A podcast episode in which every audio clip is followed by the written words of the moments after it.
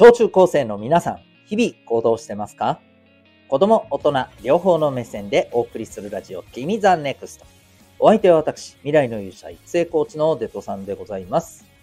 学力成績では難しい人生の成功、幸せを実現する力を学ぶコーチングの教室を開いております。12月28日です。えっと、年末って、ちょっとこう、あの、すごく楽しくて基本的にはいいんですけど、街も賑わってね。でもね、一個だけね、面倒だなって思うことがあるんですよ、個人的にね。映画館なんですね。年末って見たい映画多いじゃないですか。でもね、もう死ぬほど混むんですよ。死ぬほど並ぶんですよ。しかも、チケットを買うとき、プラス、えー、ポップコーンと飲み物買うとき、あれがね、どうにも面倒だったり、またね、これ上映時間間に合うかなってそわそわするのもなんか嫌ですよね。うん、かといってね、年当ててね、なんかね、人がちょっと閑散としてから行くとなんかわかります？虚しい感じなの。いや、お前が自分の気持ちどうにかしろよって話だよね。未来の勇者へのラジオ、君 the NEXT。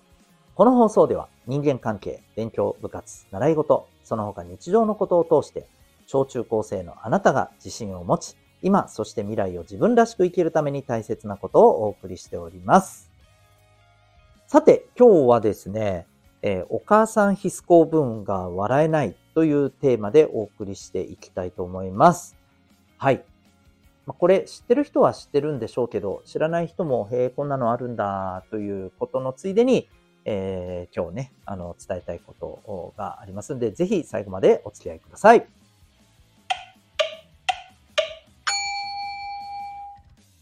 では、えー、今日のテーマなんですけど、まずあの、お母さん必須公文ってなんやねんという方も多いと思うんで、そこの説明から言ってみましょうかね。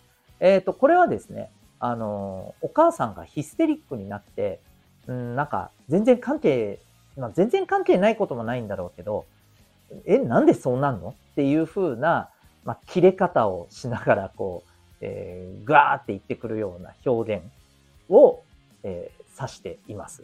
まあ、今年ネット上で流行った言葉の一つともね、えー、言われていまして、僕も実はね、知ったのは割とね、あの、最近だったりするんですけど、まあ、例えばですね、どんな感じなのかっていうと、まあ、そうですよね。えー、例えば、子供がですね、お母さんの前で、うん、まあ、誰々ちゃんの、あの、お母さんのうちで、えー、ね、あの、クッキーが出たんだけど美味しかったなんて話をしようもんならですね、えー、ああ、そう、じゃあ、あっちの家の子になったらいいじゃん。どうせお母さんの料理美味しくないよ。はいはい、みたいな。そんな感じでキレられることですね。え、そんなこと一言も言ってないじゃん、みたいなね。えそういうツッコミが入るとこなんですけれども、はい。例えばそういう感じです。なんとなくお分かりいただいたでしょうかね。初めて方もね。うん。まあなんかほら、いや、なんでそうなんの？みたいなことってありません、うん、もしかして、こう、大抵、いや、そういうこと、理不尽なこと言われたことねえけどなっていう人もね、あの、もちろんいると思うし、まあそれは言われないに越したことはないと思うんだけどさ。まあそういう話ですよ。うん。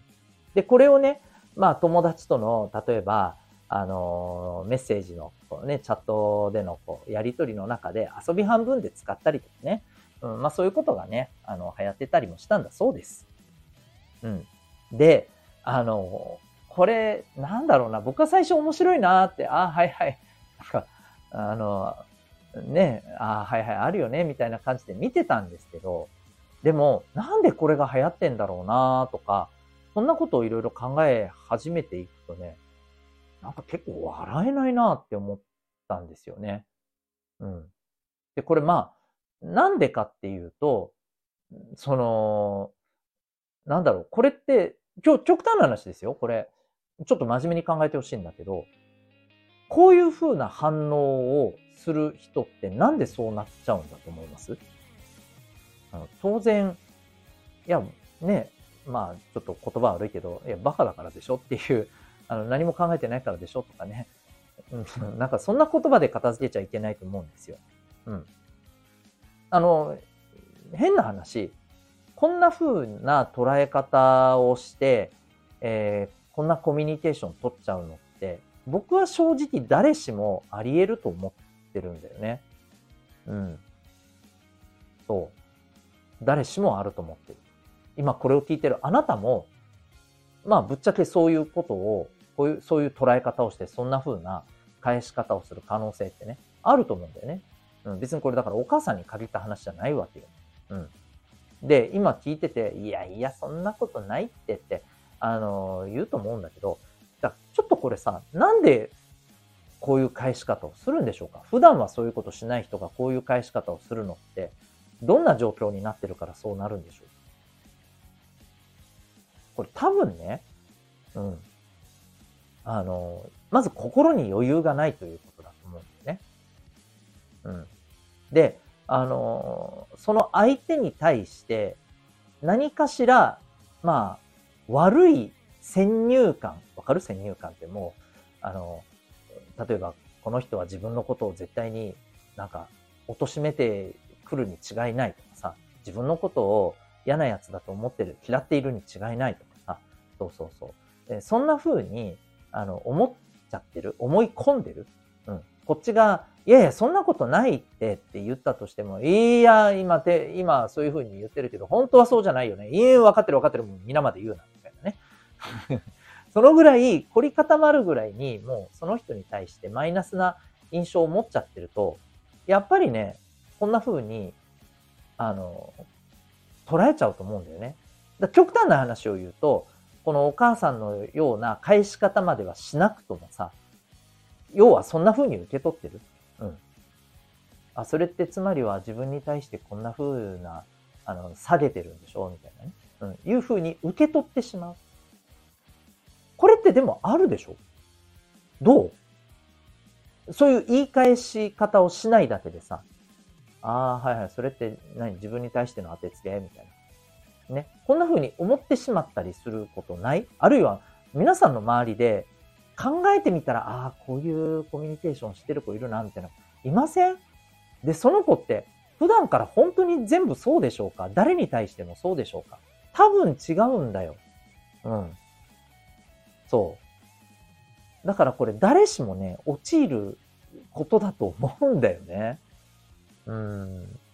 で、まあ何が言いたいかっていうと、あの、こういうふうにさ、自分に対してネガティブに捉えてしまって、えー、本当にそう、全くね、そうじゃないのにさ、あの、勝手にそういう幻影を自分で作り出してさ、えー、勝手に自分でどんどんこう、なんていうの？悪い方向に悪い方向に行っちゃうような考え方やコミュニケーションを取っちゃうのってすごいもったいないじゃん。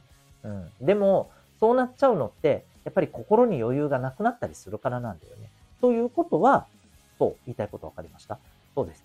常に心に余裕を持てるように自分自身の気持ちをね、なんだろうな、楽にすること。これ大事にした方がいいですよって話なんですよ。うん。まあ、例えばさ、あの、好きな音楽聴くとかさ、うん、あんまりキリキリ忙しくせずにゆったりするとかさ、うん。そう。いや、多分ね、これね、あの、普段からさ、逆にさ、周りからさ、お前ちょっとのんきすぎるんじゃねえかって言われてるような、そこのあなただったら、多分ね、今日のこの話、さっぱり、さっぱりとは言わんけど、いや、自分全然ないけどな、多分感じると思うんだよね。それはそれで私は、あのー、素晴らしいことだと思うんですよ。うん。ね。そう。のんきな人ほどこういうことにはならない。逆にね、きっちりやらなきゃって思っていて、えー、すごくなんていうのかな、いろんなところに神経を使うような人ほど、むしろね、これに陥りやすいんじゃないかなと思います。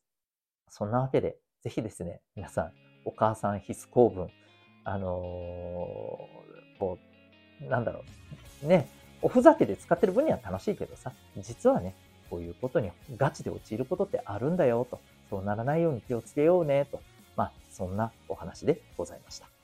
あなたは今日この放送を聞いてどんな行動を起こしますか？それではまた明日学びようき一日を。